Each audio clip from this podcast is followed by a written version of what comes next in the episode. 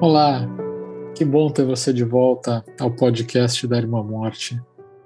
Eu sou Roberto Miguel, seu anfitrião, falando com você diretamente aqui da cidade de Tampa, na Flórida, nos Estados Unidos.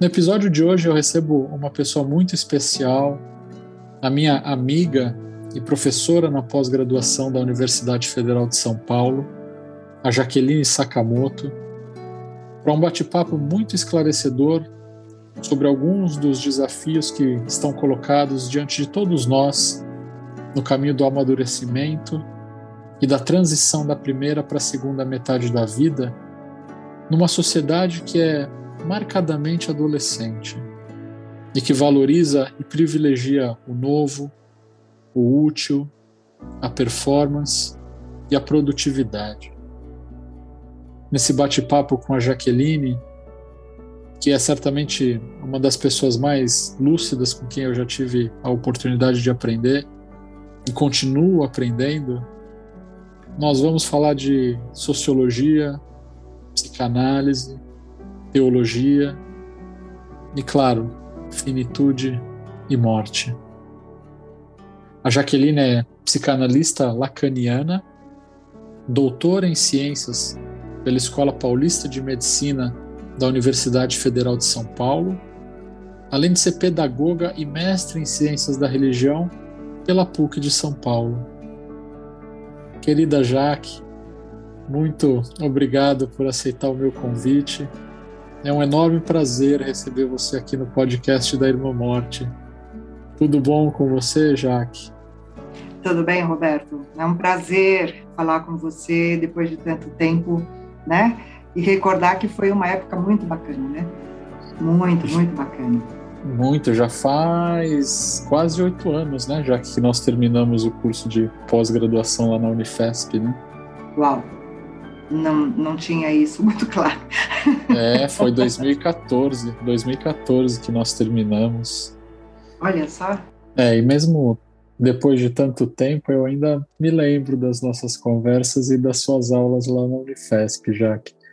E justamente por causa dessas lembranças, eu resolvi te chamar para conversar comigo sobre um dos assuntos que eu tenho abordado aqui no podcast, que é a distinção feita pelo Jung sobre as duas metades da vida e sobre a dificuldade em fazer a transição para a segunda metade da vida numa sociedade que, como a Cris Guarnieri, que você conhece bem, falou no episódio anterior, é uma sociedade é, marcadamente adolescente. O Pondé até brincou dizendo que se parece com um parque temático, como a, a Disney World, que está aqui perto de mim na Flórida. Então, eu queria te pedir, Jaque, para você falar um pouco sobre isso, sobre essa questão, trazendo para a conversa o pensamento de um autor que você conhece muito bem, o sociólogo polonês Zygmunt Bauman, que me parece ser um pensador dos mais importantes para quem quer entender o nosso mundo contemporâneo. É, você pode falar um pouquinho sobre isso, Jaque? Sim, vamos lá. Eu conheço um pouco Jung, né? Mas tem uma passagem de um junguiano que eu gosto muito, é do Campbell, acho, né? onde ele fala, é, na própria introdução do trabalho, né? falando sobre símbolos. O e, Joseph né? Campbell, né? Isso. Aí ele tem uma passagem onde ele diz assim, né? Que vive melhor a maturidade, né? Quem teve uma vida simbólica muito rica, né? Porque a partir de então, nessa maturidade, você tem elementos, né? Você tem estrutura, tem recurso para levar a própria vida na maturidade. Eu acho isso muito bonito, né? Muito, muito bonito. Porque se a gente pensar um pouquinho hoje, né, a nossa, o nosso mundo é um mundo muito mais de imagens do que de símbolos, muito mais de imagens do que desse simbólico. E, e assim, eu entendo o simbólico como a própria linguagem. A linguagem está muito pobre. Né? A entrada da linguagem, o mundo da linguagem está muito pobre. É, eu vou fazer um percurso, como você falou, o fluxo da vida me levou né, para a clínica. Então, hoje uhum. eu sou lacaniana, sou psicanalista lacaniana. Uhum. Mas não vamos, não vai, não vai ter problema nenhum, porque eu acho que a gente vai conseguir entrar por aí. O Bauman, como eu já te disse, né, ele faz parte de mim. Então, assim, nada disso, nada disso vai, vai bater contra ele, né? E esse mundo contemporâneo, sem dúvida nenhuma, é um mundo que tem pouco recurso para lidar com os problemas, né? Agora, a quem, né, a quem isso é, favorece, é uma coisa a se pensar, né? Sim, fala um pouquinho dessa, dessa vida simbólica rica, Jaque, que você trouxe no começo. O que você quer dizer exatamente com isso? O que é uma vida simbólica rica? Então, é, a própria linguagem, né? A linguagem, a leitura, né? O conhecimento de história, das humanidades como um todo, né? Da literatura. Então, isso é uma vida simbólica rica né? Diferente de um mundo onde a palavra hoje ela é muito econômica, né? Entra nas redes sociais e vê quantas palavras entram, né? E isso já se torna um diálogo. Então, assim, é, além do que as palavras vão sendo cada vez mais reduzidas, né? Você não usa uma palavra inteira, você usa algumas letras e subentende, né? As imagens, né? Da que eu não sei como chama, os bonequinhos se colocam, as figurinhas, elas falam por um diálogo inteiro.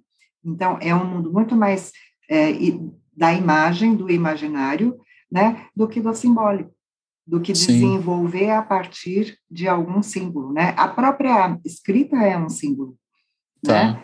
Uhum. A ser, a ser é, conquistado ao longo da vida. E, e de que forma? cada vez mais para trás, né? Sim, de que forma você entende que isso prejudica a formação do ego? Ah, não diria só a formação do ego, né? Vamos falar em formação em geral, né? Tá. Isso prejudica porque a pessoa fica, é, ela tem recursos pobres para fazer crítica, por exemplo. Então, a crítica se torna somente aquilo voltado ao si mesmo.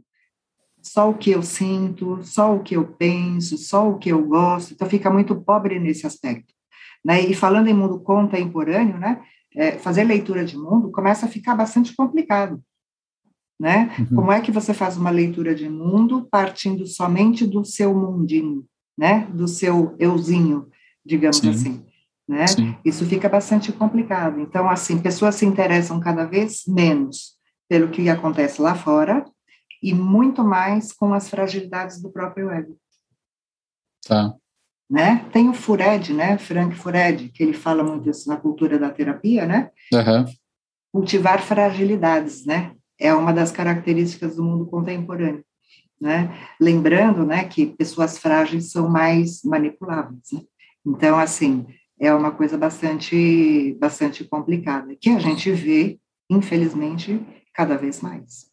E aí, quando você fez a pergunta lá atrás, a quem interessa isso, é. e trouxe, você trouxe agora o Fured, eu me lembrei de que ele diz que há uma tendência em patologizar a vida. Isso, isso. E nessa, e nessa patologização, existe também, vem junto a medicação, a necessidade Isso, de, exatamente. De, de medicação, né? É, fala, fala um pouco disso, Jaque. Ah, isso é tornar pessoas mais dependentes, né? Porque, assim, uma coisa é patologizando, né? Você olha muito mais comportamentos. A pessoa não se pergunta o porquê. Não se pergunta o porquê aquilo atinge, porquê ficou mais frágil. Ela não tem essa, essa preocupação mas ela espera que alguém, sabe, grita para o alto, alguém, né? Alguém me ajude, né? E esse alguém pode ser um bom remédio, né? Que simplesmente é, abafa, né? Abafa o sintoma, abafa tudo isso que está sentindo, mas não chega ao ponto. Por quê? Porque também essa pessoa não tem recurso para ficar respondendo a tudo isso sozinha. É, então é uma, é uma combinação, uma vida simbólica pobre, né? essa, essa patologização da vida contemporânea, o não saber para onde correr, a incapacidade de fazer crítica e a disponibilidade absurda de remédios que nós temos hoje uhum. para remediar as dores que advêm daí, né, já que é um problema enorme, né? É, acrescente a isso, né, a uma a uma cultura narcísica, né? Então, assim, pessoas só se importam com elas mesmas, né? entendendo o narcisismo não no sentido estrito, né, mas no sentido um pouco mais corriqueiro, né? Então, assim, pessoas só se importam com elas mesmas, né? É, é, e o problema é que precisa ter, uh, como se chama? Precisa ter toda uma opinião pública a seu favor, né? Então, assim, a pessoa só é aquilo que a opinião pública acha que deve ser, né? Então, com isso, vai indo cada vez mais em outra direção, né? Na, não na direção de tentar saber alguma coisa, né? Tudo nunca vai saber, mas saber alguma coisa sobre si mesmo, né? Mas vai ficar procurando saber o que o outro espera que ele seja. Tá, é uma, uma validação que vem de fora. Validação que vem de fora, exatamente. Acho que é. essa é a grande questão do mundo, falando assim, né, do, da sociedade adolescente. É, isso, isso me lembra muito o, o pensamento do Bauman, que fala da modernidade líquida, é, em que nós todos somos consumidores, mas não apenas consumidores, nós somos também mercadorias. Sim. Que a semelhança dos nossos telefones celulares, dos nossos eletrodomésticos, Precisamos sempre estar atualizados para não nos, tornar, nos tornarmos obsoletos. Precisamos ser mercadorias vendáveis e atraentes na prateleira das mercadorias, né? Uhum, uhum. Isso tudo é muito cruel, né, Jaque? Porque dificulta, sob o meu ponto de vista também, o envelhecimento, né? Dificulta é, sair de moda, nós precisamos estar sempre na moda, atualizados, é, agregando conhecimento, agregando uhum. mais. Enfim, é, é, é, uma, é uma ciranda que me parece exaustiva, né? E, e demanda muita energia, né, Jaque? Porque corre em círculos, né? Corre em círculos. A pessoa não sai disso. Achei, achei legal duas coisas. Primeiro, o melhor da vida é estar fora da moda né? Quando a gente está fora da moda, alguma iniciativa mais particular nós estamos tendo. Isso é bem legal. Então, o barato é estar fora de moda. Né? Muito bom, e eu vou é... falar isso para minha filha. De 13 anos. isso, isso. né? E, e, a, a, e a essa ciranda, né, dessa utilidade, né? Porque é, o útil, né? Vamos lembrar, né? O útil ele só é útil para um maior número de pessoas. De novo, voltamos, né? A questão de estarmos sempre disponíveis a tudo aquilo que vem de fora. Sim. Né? E isso é bastante complicado. Agora tem uma coisa disso, né? É, falando em falando em eu, eu posso falar um pouquinho só de como como eu acho que isso chegou aqui em relação a esse eu, em relação a esse adolescente? Jaque, por favor, por né? favor. E aí eu vou usar um pouquinho de experiência de clínica, né, de experiência é, é, com, a, com o meu objeto de pesquisa hoje é Lacan, né, então, assim, por isso que eu acho que eu falei assim, oito anos, né, então, assim, é, é, o objeto de pesquisa é Lacan, e, e eu gosto muito, muito, muito do modo como ele vai falar sobre essa formação do eu. Tá. Né? Então, assim, lá atrás, né, se a gente for pensar num bebê pequenininho, né, esse bebê pequenininho, ele vai tentar reunir, né? O bebê, ele é todo, uh, ele não é uma coisa única, né? Ele se vê em partes, né? Ele um dia descobre mãozinhas, um dia ele descobre pezinhos, não é assim? Então, ele não está ligadinho. E para dar essa ligação, ele precisa que é, pai, mãe ou alguém que faça essa função, né? É, que é uma, uma, coisa que ele fala, vai, o Lacan vai falar de estádio do espelho, né? Que lembra quando você mostrava o bebê no espelho e ela ficava uau, né? E olhava para você e você dizia que linda, né? Minha filha. Então, essa, esse é um primeiro momento dessa constituição, desta reunião. É uma primeira reunião onde ela começa a entender que é uma, que é eu, tudo aquilo ali.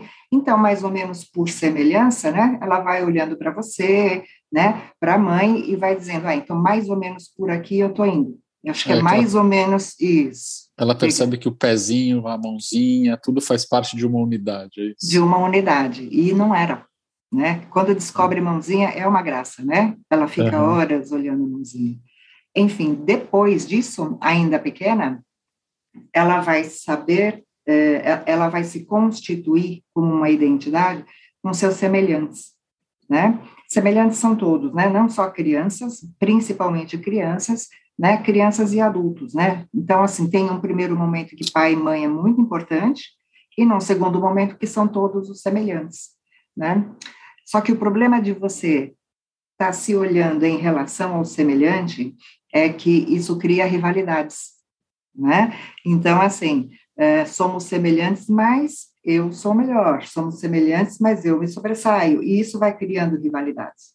Né? Uhum. É um período, é, quando a gente fala assim, é, de identificação, né, muito violento, porque ao mesmo tempo você quer fazer parte daquilo, né, você quer fazer parte daquele semelhante, e ao mesmo tempo você não quer, você quer ser único, né? Então, assim, ou eu ou você não dá para sobreviver dois aqui nesse mesmo mundo.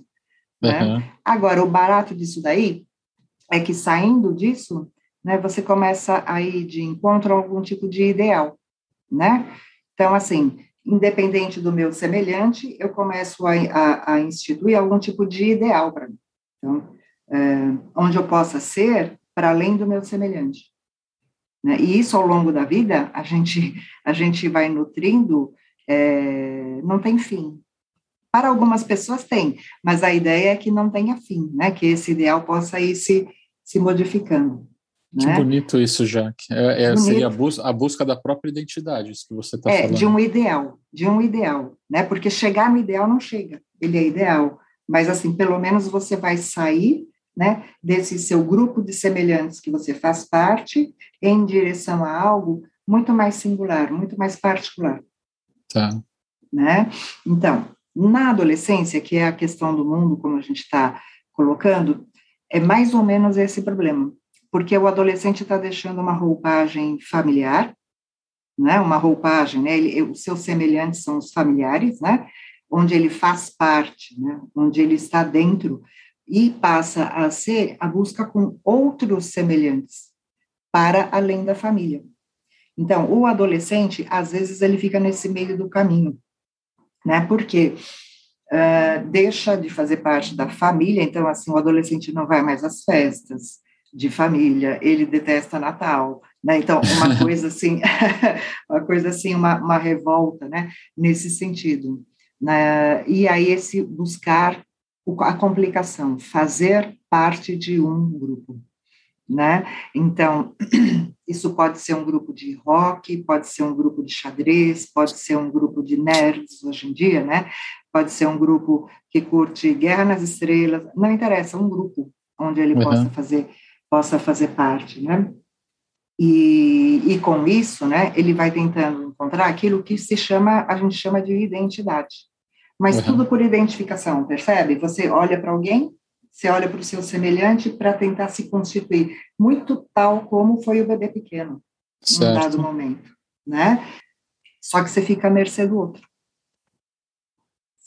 Então, assim, se você permanece, né, nessa tentativa de fazer parte o tempo todo, né, os outros vão ter proeminência sobre você. Os tá. outros vão começar a dizer aquilo que eles querem de você, né? Porque essa coisa da identidade, do fazer parte, nada mais é que a necessidade de ser amado. Uhum. Para eu ser amado, o que eu preciso fazer? Como eu preciso ser? Né? Só que o grupo, né, o entorno, o grupo, nem sempre é muito generoso com você nesse aspecto. Né? E vai buscar coisas que você vai estar o tempo todo se oferecendo como objeto de amor.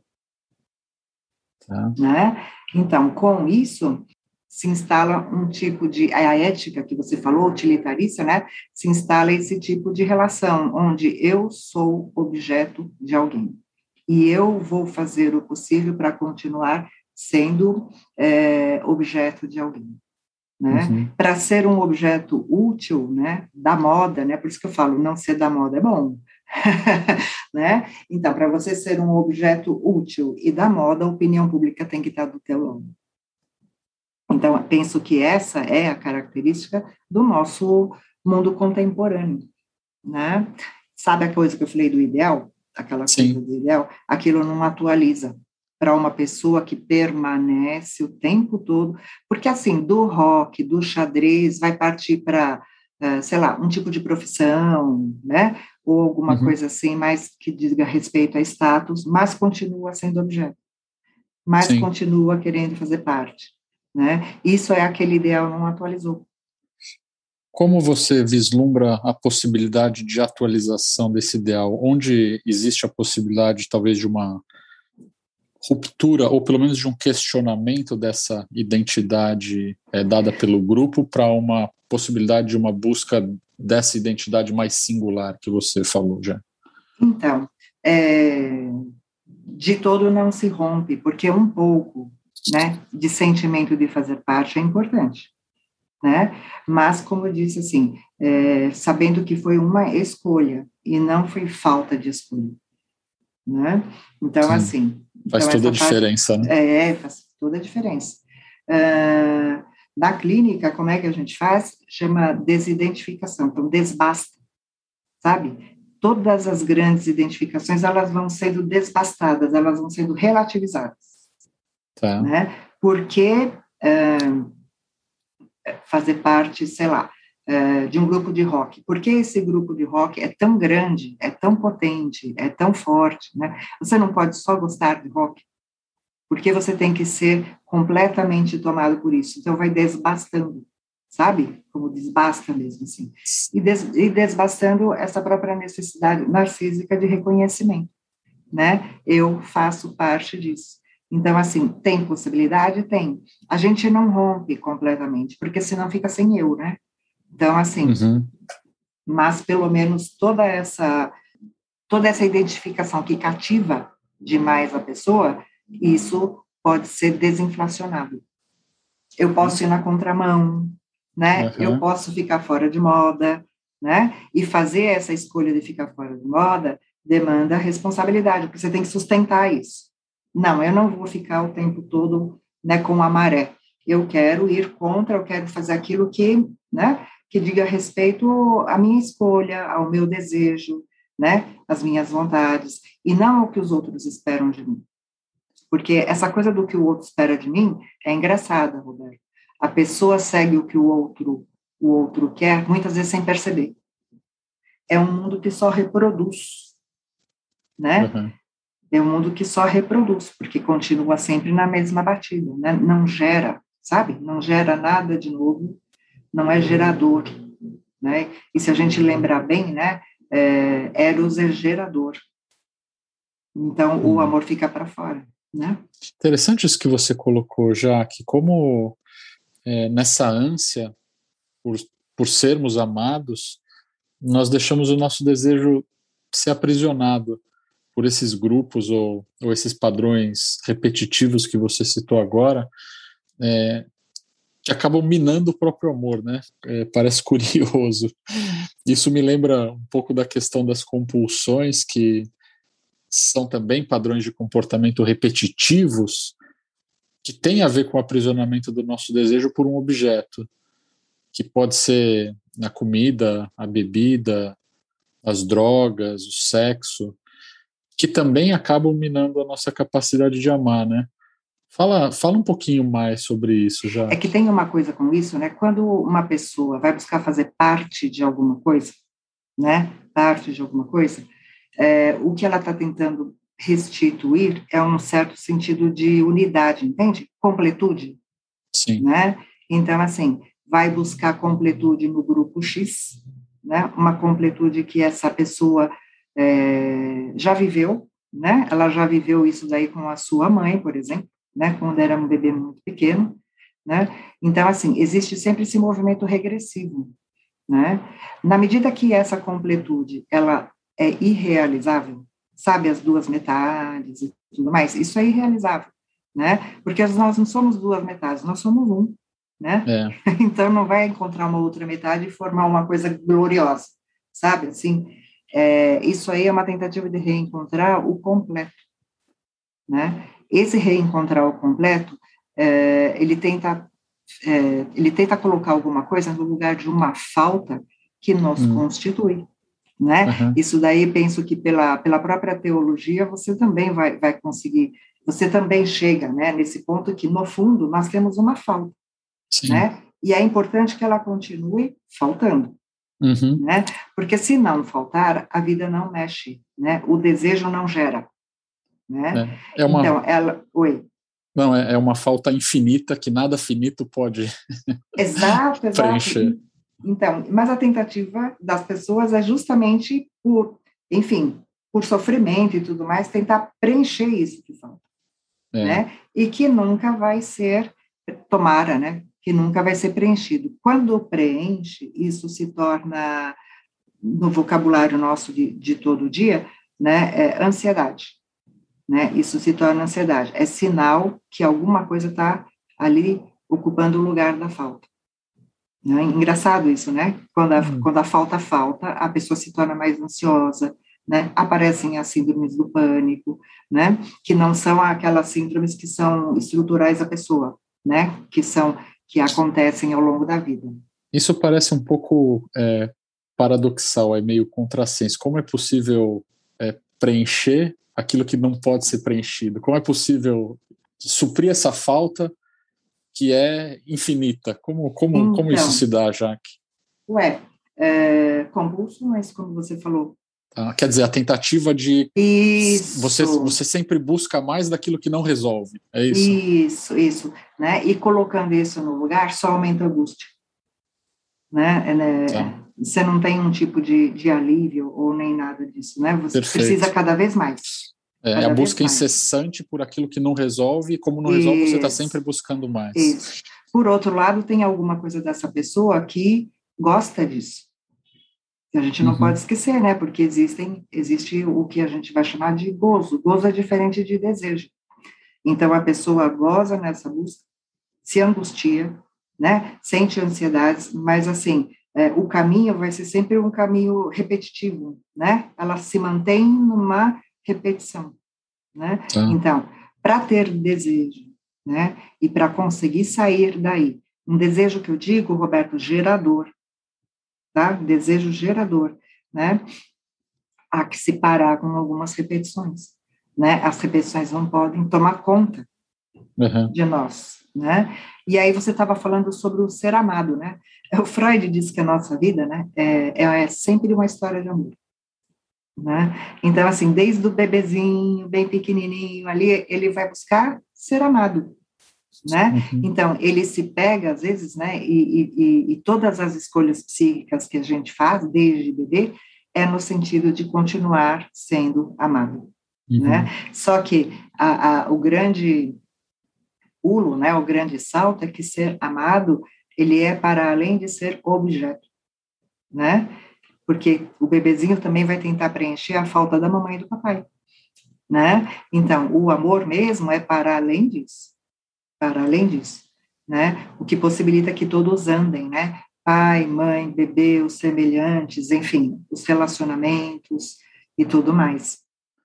É muito bonito isso, já que é, é um tema é um tema muito especial para mim porque é um tema que fala da liberdade, Exatamente. É. Quem já se percebeu prisioneiro de algum modo, como é o meu caso, por um tipo de compulsão da qual é muito difícil se libertar, é, entende bem o valor e a, e a beleza da liberdade. A questão é que, diferente de compulsões como a bulimia, o alcoolismo, é, que tem um estigma social, existem outros tipos de compulsão, como por exemplo, vício em trabalho, em dinheiro, é, em reconhecimento alheio, como você colocou, e, e até em padrões de, de pensamento repetitivos, né, que, que da mesma forma minam o eros, esse desejo criativo, né, já. Exatamente. E esse... Você quer um exemplo bem assim, bem cotidiano, né? É a pessoa que escolhe, né, como relacionamento afetivo, o mesmo tipo de parceiro ou de parceira que a faz sofrer, sabe? Então, assim, são N relacionamentos ao longo da vida e quando vai ver, está no mesmo tipo de relacionamento, muda o nome, né? Tá. E dentro de um padrão que a faz sofrer, assim, falando bem, é, como é que eu posso dizer? De um jeito bem, bem, bem clichê, né? É aquela pessoa que sempre escolhe alguém que vai, ser, que vai trair, então, ela sempre vai ser atraída. Hum. Né? Então, assim, é, isso também é um modo de repetição. E é um modo de repetição bem comum, né? A escolha dos parceiros afetivos. Qual é o ganho dessa pessoa ao fazer isso? Então, é onde ela se reconhece como sendo ela mesma, né? Por quê? Porque deste modo ela entende que pode ser objeto de amor. Tá. Né? é, já, é que... é muito, é muito, gera muita compaixão isso, né, Jaque? Sim, sim, sim. Perceber sim. o sofrimento onde a pessoa está presa, realmente. Né? Presa, né? mas é exatamente essa ideia. Ela está presa a uma repetição, né? Pessoas têm várias, né? Cada um de nós tem as próprias repetições, mas a partir de um dado momento, né, há que se questionar se quer continuar ligado a isso ou não. Uhum. Né? Então, assim, com você, tenho certeza, né, na busca por orientação com você, na clínica comigo, né, a pessoa não sabe dizer que é isso que está fazendo mal, mas o, o que a gente observa no fundo do que ela está falando é uma repetição, né, repetição, repetição, e na medida que a gente vai dizendo, né, vai devolvendo aquilo que ela fala, ela vai tomando essa consciência, fala, puxa, estou fazendo isso comigo, né, uhum. porque tem uma responsabilidade de cada um né? Todo mundo tem responsabilidade. Sim. É, normalmente, né, é, pessoas entendem que, que o mundo é culpado pelos próprios problemas, né? O mundo, tá. o mundo não me ajuda, né? O universo ninguém me não entende. Veio, isso, ninguém me entende, né? Quando, na verdade, grande parte das questões, né? É claro que o mundo tem problemas, mas, assim, grande parte das questões que trazem sofrimento, a responsabilidade é da própria pessoa né? É do próprio modo que realiza essas repetições, é do próprio modo que tenta fazer parte, né? E é do próprio modo que essa pessoa acredita que pode ser amada, né? Porque ela se oferece como um objeto deste modo. Hum. É, é, muito interessante os, os, os, diferentes padrões pelos quais nós é, vivenciamos essa nossa necessidade de ser amado, né? Já que pode ser uhum. sendo, pode ser assumindo o papel de vítima, pode ser isso, assumindo, pode, pode, querer, pode querer sempre estar na moda, pode querer estar sempre magro, pode querer ter muito conhecimento. É, exato, é, exato, é isso mesmo. É isso né? mesmo. São uhum. diferentes formas da mesma necessidade. Exatamente, exatamente. O ser humano é bastante precário, né? Se a gente for pensar. se a gente for pensar bem, o ser humano é precário. Né? Mas, ao mesmo tempo, e por outro lado, ele pode ser muito inventivo. Né? Porque tudo isso, você tem o outro caminho. Né? Qual é o outro caminho? É, sobretudo, sobre no sentido de, acima de tudo isso, você pode inventar ou criar alguma coisa para você. Né? Ainda que essa coisa para você não seja na moda. Por isso que eu sempre acredito que estar na moda é terrível. É terrível. A é, pessoa que está muito dentro está mais perdida, sabe? Talvez não seja possível escapar, mas se tornar consciente para poder estar alerta, me parece que já é um ganho enorme, né? É um ganho enorme. É, na clínica, isso é o tempo todo. Fala, fala, fala, ela fala, meu Deus, caí de novo. Pelo menos é mais rápido, entendeu? e aí, né, se reorganiza e vai, né? Porque assim, cair, cai. Agora a pessoa falando, ela percebe, ai, fiz a mesma coisa. Quando é, a pessoa precisa tomar consciência disso, né? E muitas vezes é o próprio sofrimento que a torna consciente. Embora as pessoas falem para ela, olha, você está fazendo isso, você está repetindo esse padrão, mas até a pessoa experimentar isso dentro dela, de modo mais radical, você está falando? De, é, de modo mais radical, exato. É preciso experimentar e é preciso conseguir falar. Falar sobre este, este sofrimento, porque de fora a gente continua na. Tentar falar de fora, né? Um profissional não vai falar de fora, olha, isso está acontecendo, porque senão aquele mesmo movimento do fazer parte continua existindo. Mas que essa pessoa fala, né? E nesta fala, este sofrimento aparece. Uhum. Então, é importante que isso venha na fala dela. Fala é muita coisa. Né? É. Né? Agora, num jeito bem radical, mas bem radical mesmo, como é que o sofrimento impacta, né? Nos impacta a todo, a todos. é, é, a experiência que você, por exemplo, vive bastante no hospital, que é a experiência do sofrimento e da morte, né? Então, assim, é, a passagem, né? É, entender que existe uma passagem, nós estamos de passagem, né? Nós estamos de passagem, né? Como diz Freud, tudo é transitório, né? Uhum. Então, assim, existe uma transitoriedade em tudo. Tudo tem começo e tem fim. E é exatamente por isso que, neste meio, né, as coisas têm valor, né? Se não tivesse começo e fim, se fosse tudo um infinito, né? Assim, as coisas que a gente faz aqui na vida não tem sentido, não tem valor nenhum, uhum. né? É, o amor só tem valor porque nós temos começo e nós temos fim. Né? Sim, Se não sim. for assim, não tem valor. Né? Uhum. Os deuses olímpicos, né, que são imortais, né, eles não dão valor algum para o amor, porque é imortal, né, vai ter o tempo todo, se não com uma pessoa, com, com várias pessoas, né, ali. Uhum. Então, assim, essa, essa noção de mortalidade, ela é muito importante, né, Sim. que é exatamente uh, o nó, digamos assim, o nó mesmo, porque isso daí é, a gente vai chamar, eu vou dar o termo assim para nós na psicanálise isso se chama é, consciência da própria castração. A gente não pode tudo, a gente não é imortal, a gente não vai viver indefinidamente, né? Nós uhum. somos humanos, Sim. né? Então assim pode parecer uma coisa meio óbvia, mas não é. Tem um paciente, gracinha, né? ele fala de vez em quando, tudo bem, eu já me conformei com a ideia que eu sou humano, né? Mas assim, não é não é de todo não é de todo fora, porque assim entender que que é só comigo vai ser diferente, entendeu? Uma coisa assim. Não, não vou passar pela velhice.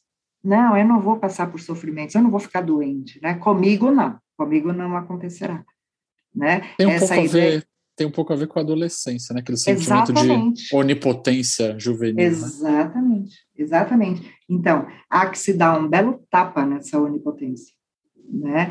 E essa experiência, né? Essa experimentação né? da, da, proximidade com a morte, né? Com uma coisa tem fim, uhum. né? E, e, e que dentro desse fim a gente não pode tudo, né? Por outro lado, entre o começo e o fim, tem todas as escolhas que a pessoa pode fazer. Uhum. Né? E com esta consciência de início e fim, estas escolhas elas ganham peso. Né? Afinal Sim. de contas, entre começar e terminar, o que você quer? Uhum. Né? É. Agora, é de responsabilidade de cada um. Né? De que modo fazer essas escolhas, né? o que fazer destas escolhas. Né? E é interessante como no, no hospital isso fica muito claro.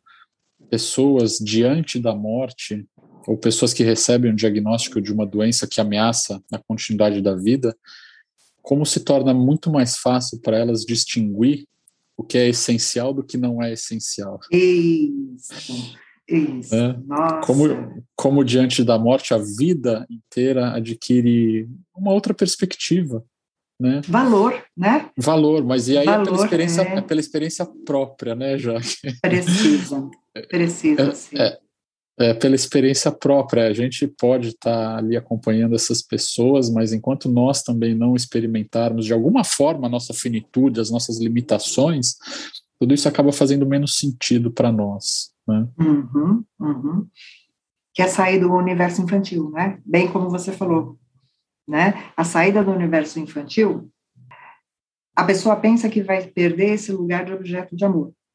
Mas, na verdade, é ao contrário, né? O amor muda. Muito bonito. Ele muda completamente, completamente, porque já não é como o objeto, né? Mas é como um valor na vida, entre esse início e esse fim.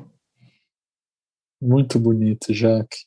Eu fico pensando que são justamente as, as situações que nós não temos controle e que muitas vezes nós vemos como sendo problemáticas, que muitas vezes podem ser a solução para esse tipo de problema, né, Jaque?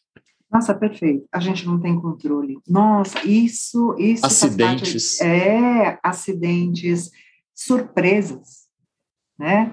Então, nós nos fechamos para essa contingência da vida que é importante, né? Se e até por, uma, até por uma paixão é, incontrolável que desperta exato, o amor dentro de nós. Exato, exato. Então, assim, nós não temos controle do, da vida, né? Nós não temos controle de nós mesmos. Assim. né? uhum. Então, assim, uh, lidar com, com essa variável sem controle, né? Que é a vida, né? A gente tem que lidar com uma coisa que não tem controle. E tá, e tá assim, aberto, né? Aberto e presente para viver surpresas, né? Muita coisa é surpreendente. Mas o surpreendente Sim. necessariamente não precisa ser retumbante, sabe aquela coisa que vem com fogos de artifícios? Não, não é isso. as surpresas, elas podem ser sutis. As, as surpresas, elas podem ser muito pessoais, né? As surpresas não são surpresas no sentido de festa, né? Mas aquilo que nos surpreende de verdade, aquilo que não estava na, na, no nosso planejamento, uhum. que não estava sob nosso controle. Né? Tá. Agora, sim, tudo isso, para tudo isso, né? A ideia de sofrimento e morte, né? A ideia de início e fim tem que estar presente. Sim, com certeza, já que eu, eu é, pensei aqui enquanto eu te ouvia falar é, em um aspecto que a nossa sociedade contemporânea me parece perdeu demais, que são os ritos de passagem. Os, os, ritos de passagem em sociedades mais tradicionais, eles marcavam o final de um ciclo e o começo de outro ciclo. Sim. Me parece que hoje nós quase não temos esses ritos mais, eu acho que eles foram mais substituídos por cerimônias né? e, e, festas. Essas, as cerimônias e as festas permanecem, mas esses ritos de passagem que marcavam o final de um ciclo e o início de um outro ciclo, eh, nós já não temos. Você, você percebe isso também? Você vê não. isso como uma. Não, não percebo os ritos de passagem. Né? Eu acho que não, praticamente não os temos, pelo menos não no mundo, né? No mundo ocidental, né? Assim, Exato. Não sei, é, no mundo ocidental, mas assim, a ideia do rito de passagem é importante, porque uma vez que a pessoa passa, ela nunca mais vai poder voltar a ser a mesma, né? E é, é justamente essa a, essa a importância do rito, né? Então, assim, um menino num ritual de passagem para ser homem, ele nunca mais vai poder voltar a ser menino. Então, assim, mas vai ter grandes possibilidades como homem. Ele não precisa voltar atrás, né? Sim. Talvez o que eu vejo no mundo de hoje, muito pequenininho, tá? Mas assim que que é, é, não, é, não é individual, é ano novo. Né? O ano novo, de certo modo, as pessoas têm uma ideia de fim. Terminou Sim. um ano e começa um outro, uma outra etapa. Mas não é no sentido, no mesmo sentido de um ritual de passagem, né? Como, como havia antes, porque aniversários já não são mais ritual de passagem. Uhum. Né? Então, assim, é, essa coisa que a gente não, não pode voltar a ser, né, é muito importante. Isso não acontece. É, não acontece eu, mais. Eu me lembrei, eh, para algumas sociedades, eu não, eu não vou me recordar agora quais são elas, é, em algumas culturas, a, a transição, a, a passagem da, da, mulher pela menopausa seria uma espécie de, de rito de passagem, uhum. onde, onde essa mulher, após a menopausa, se torna meio que uma espécie de conselheira, de, é, de guia, de mentora para as mulheres mais jovens que ainda estão na fase reprodutiva, vivendo é, o, a sua juventude, enfim. Embora, ela ainda, ela, embora ela, ela, ainda se dê no nível biológico, no nível cultural e simbólico, isso foi perdido, né? Acho que Não, a, gente, a, gente volta, a gente volta um pouquinho daquilo que você falava no começo do símbolo, né? da então, importância da vida simbólica. É, essa vida simbólica. Essa mulher passava a ter uma certa sabedoria. A sabedoria, exatamente. Né? Sabedoria né, é, é, um bem que não é mais valorizado. Né? Então, assim, a menopausa ela traz muito mais características em relação à aparência, né, em relação à não produtividade, sabe? É uma pessoa menos produtiva, em relação à performance, ela tem menos performance, ou seja, tudo aquilo, né, que imaginariamente faria parte do valor do mundo de hoje. Então, é. essa pessoa acaba ficando para fora da corrida.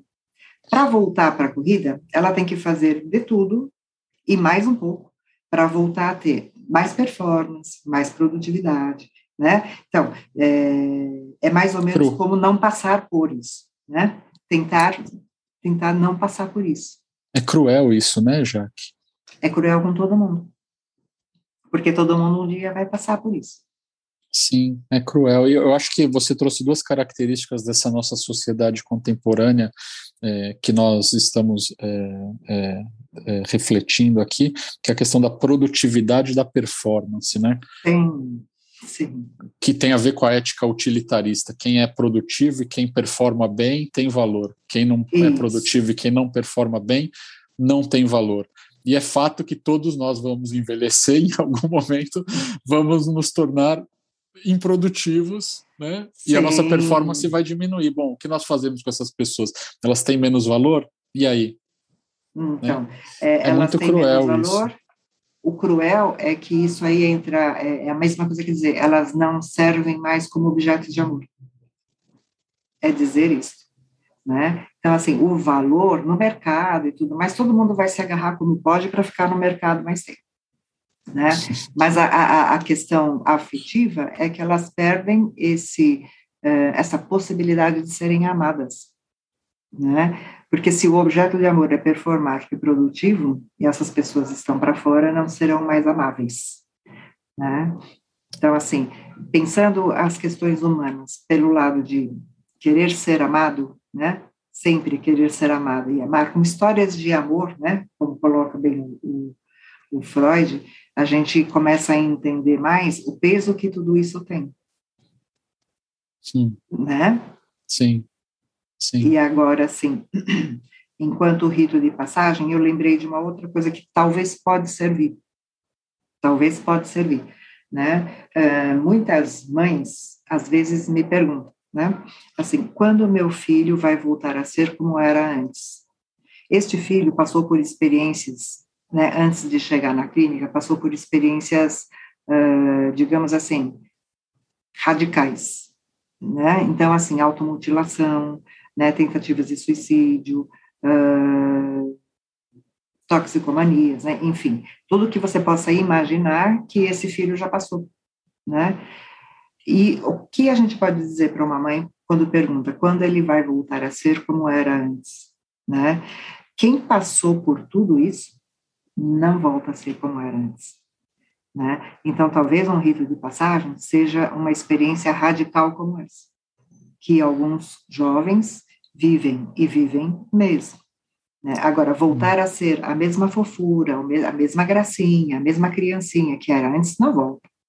Uhum. Né? Existem experiências que não permitem que a gente volte atrás. Né? Sim, Uma doença sim. é isso. Sim.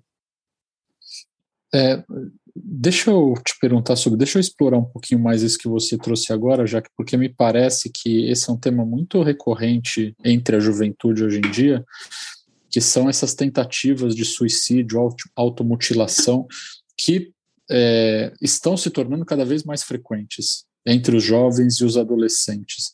Me parece que na nossa conversa aqui a gente já explorou um pouquinho das razões pelas quais isso acontece hoje, mas você pode é, falar um pouquinho mais desse fenômeno que nós estamos assistindo hoje, essa tendência de aumento, o, o que está causando tudo isso?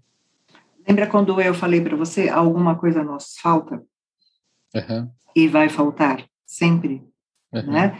Então, assim, às vezes, um dos modos de lidar com esta falta é entregar a si mesmo ao lugar desse nada, desse vazio. Né? Então, assim, é uma pessoa que habita esse vazio, né, jovem ou adulto, né, ela habita esse vazio, né, e de algum modo ela se oferece a ocupar esse vazio, né?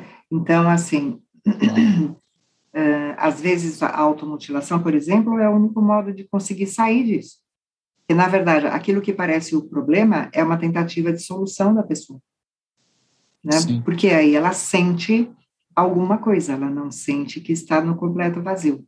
Em alguns casos, é claro que chega a a pessoa de fato tenta tenta se matar, né? Mas é um ato muito desesperado em relação a, a ser isso muito insuportável, né? Sim. Então, ou ela já estava habitando esse lugar vazio, esse lugar do nada, ou ela se joga né, inteiramente nisso, porque é insuportável essa, essa estar muito perto disso, assim, estar muito próximo disso.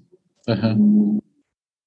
É, isso é e, e, me parece que é, você falou, trouxe o discurso dos pais quando os pais te procuram perguntando isso, né? E isso não está necessariamente associado à falta de amor que as crianças recebem dos pais, né? É, ah, hum, sim, sim. Não. Porque assim é Porque uma... às vezes muitos os pais acabam se sentindo culpados porque isso aconteceu. Bom, o que, que eu fiz de errado, enfim. Tá. Sim, acontece. Sempre é uma via de dois lados né? Então, assim, e nunca é mecânico. Então, assim, é, isto, portanto, né, não tem esse portanto, né? Os pais são azuis, portanto, o filho, não, não, não, esse portanto, a, as coisas não são mecânicas desse mundo, né? Uhum. Porque são, é, ela se dá pelas duas mãos. Uma coisa são os pais como são, o filho como é. Outra coisa é como os pais veem os filhos e como os filhos veem os pais. Necessariamente elas não têm muita relação, né? então não dá para dizer assim, ah, pais X, né? E filhos assim. Não, não tem isso. Uhum. Porque o filho também tem, aí é que está a coisa da responsabilidade, né? Ele tem responsabilidade pelo modo como ele entende aqueles pais. Uhum. E os pais têm responsabilidade pelo modo que entendem aquele filho né? Mas assim, existe uma distância que nunca conseguirá se aproximar, né? E é importante ter essa distância. Entende? Entre gerações, uma geração nunca vai saber da outra. Uhum. Nunca, nunca vai saber da outra. E é importante que esse se mantenha. Quando se tenta juntar muito, sabe? Se tenta juntar muito, a angústia vem. A angústia aparece. Porque você não pode colocar nada no lugar disso que falta. É, e, e, eu acho que essa, essa tendência de aproximação muitas vezes acontece do lado dos pais, né? Hoje em dia que também estão Muito. querendo, que, que vivem nesse mundo em que uh, se perpetua o estado adolescente. Né? Então, é, sabe uma coisa que eu, eu falo bastante também? As pessoas no começo não gostam muito, não. Mas assim, mãe não é amiga. Mãe é mãe. Né? Uhum. Pai não é amigo. Pai é pai. Né? Há que se ter muito claro esses lugares, porque quando se tenta ser muito amigo, sabe, você vai tentar juntar, né, e é, cobrir esse espaço que onde deveria existir, né, é, essa distância. A distância. Então, exatamente. Então, é muito amigo, muito amiga, né? A coisa começa a se embaralhar. E na hora que se embaralha, uh, e você falou bem, assim, muitas vezes é por parte dos pais, né? Mas aí a criança ou o filho adolescente, ele entende que é desse modo que ele pode ser amado, então ele se oferece também a essa proximidade, né? Isso traz muita angústia, né? Muita angústia e promove e provoca, produz, me desculpe, produz pais ansiosos, né? Porque vão uhum. querer estar o tempo todo, o tempo todo encurtando distâncias que não dá para encurtar. Não dá para é? encurtar. E não devem ser encurtadas. Não deve. É, não é e assim, mais uma vez eu digo, né? Quer dizer, existe todo um contexto cultural que favorece esse tipo de comportamento dos pais, né? Nós Sim. estamos inseridos nesse contexto cultural e que se nós não estivermos atentos, de uma certa forma, nós somos engolidos por ele e funcionamos de acordo com ele. Né, Exatamente. Né, é, a gente se torna uma, mais, uma, mais uma pecinha nessa engrenagem aí, sem consciência, né? A gente vai funcionando no automático, né? Exatamente, exatamente.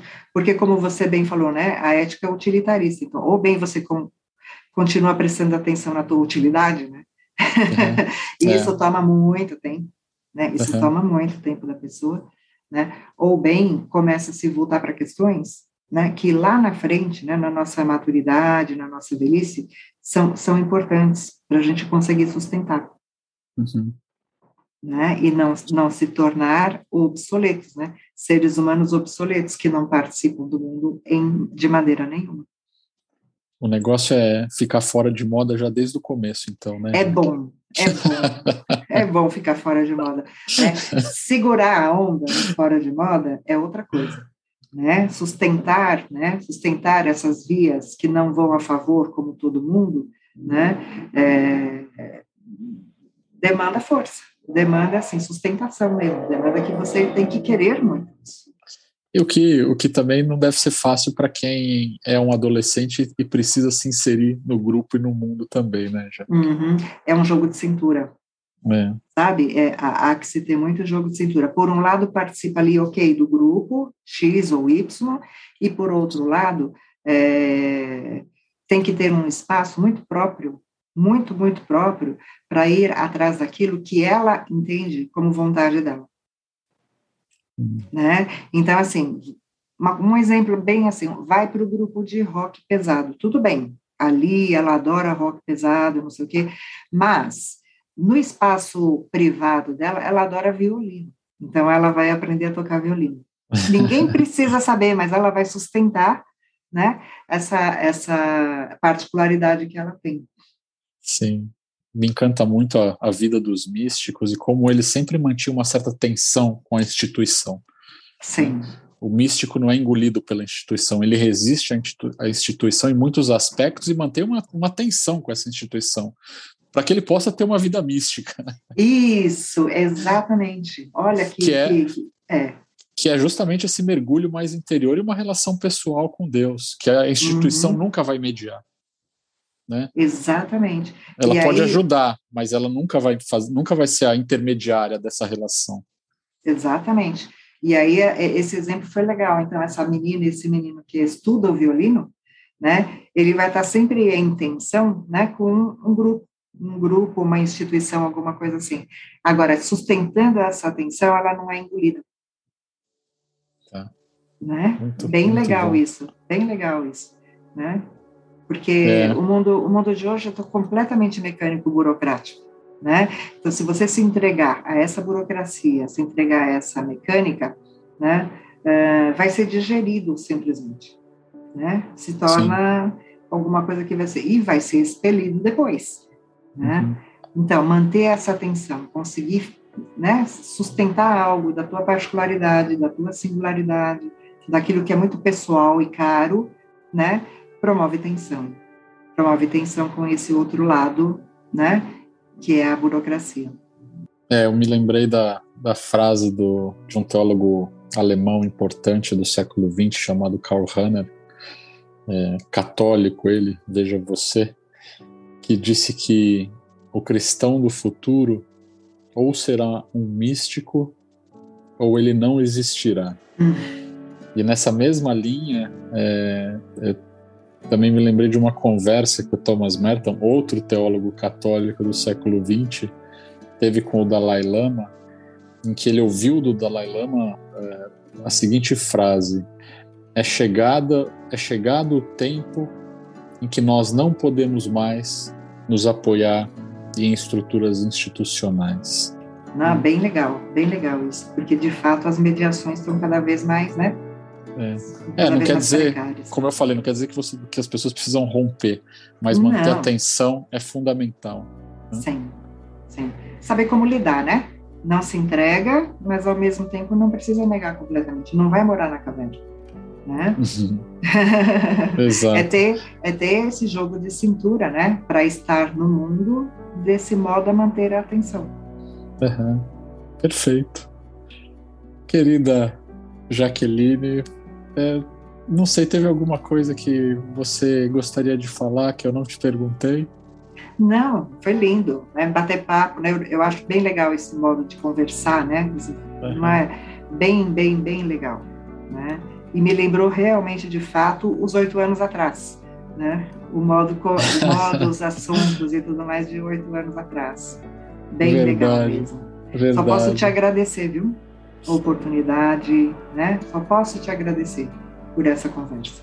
Ah, eu te agradeço também, já pelo, por você aceitar o meu convite, por esse encontro maravilhoso, por tanta riqueza que você trouxe para quem nos ouve, para mim. É, certamente eu vou continuar repercutindo essa nossa conversa como eu é, fiz com as nossas conversas anteriores. Uma alegria enorme te reencontrar, minha amiga. Obrigado, viu? Alegria toda minha. Muito obrigada. Muito obrigada mesmo. Então tá bom, um beijo para você, um beijo no Iane, seu filho, e a gente se vê em breve. Ok, beijo, beijo. Tchau, Jaque. Tchau. E para você que gentilmente nos ouviu até aqui, meu muito obrigado, um abraço carinhoso e até a próxima.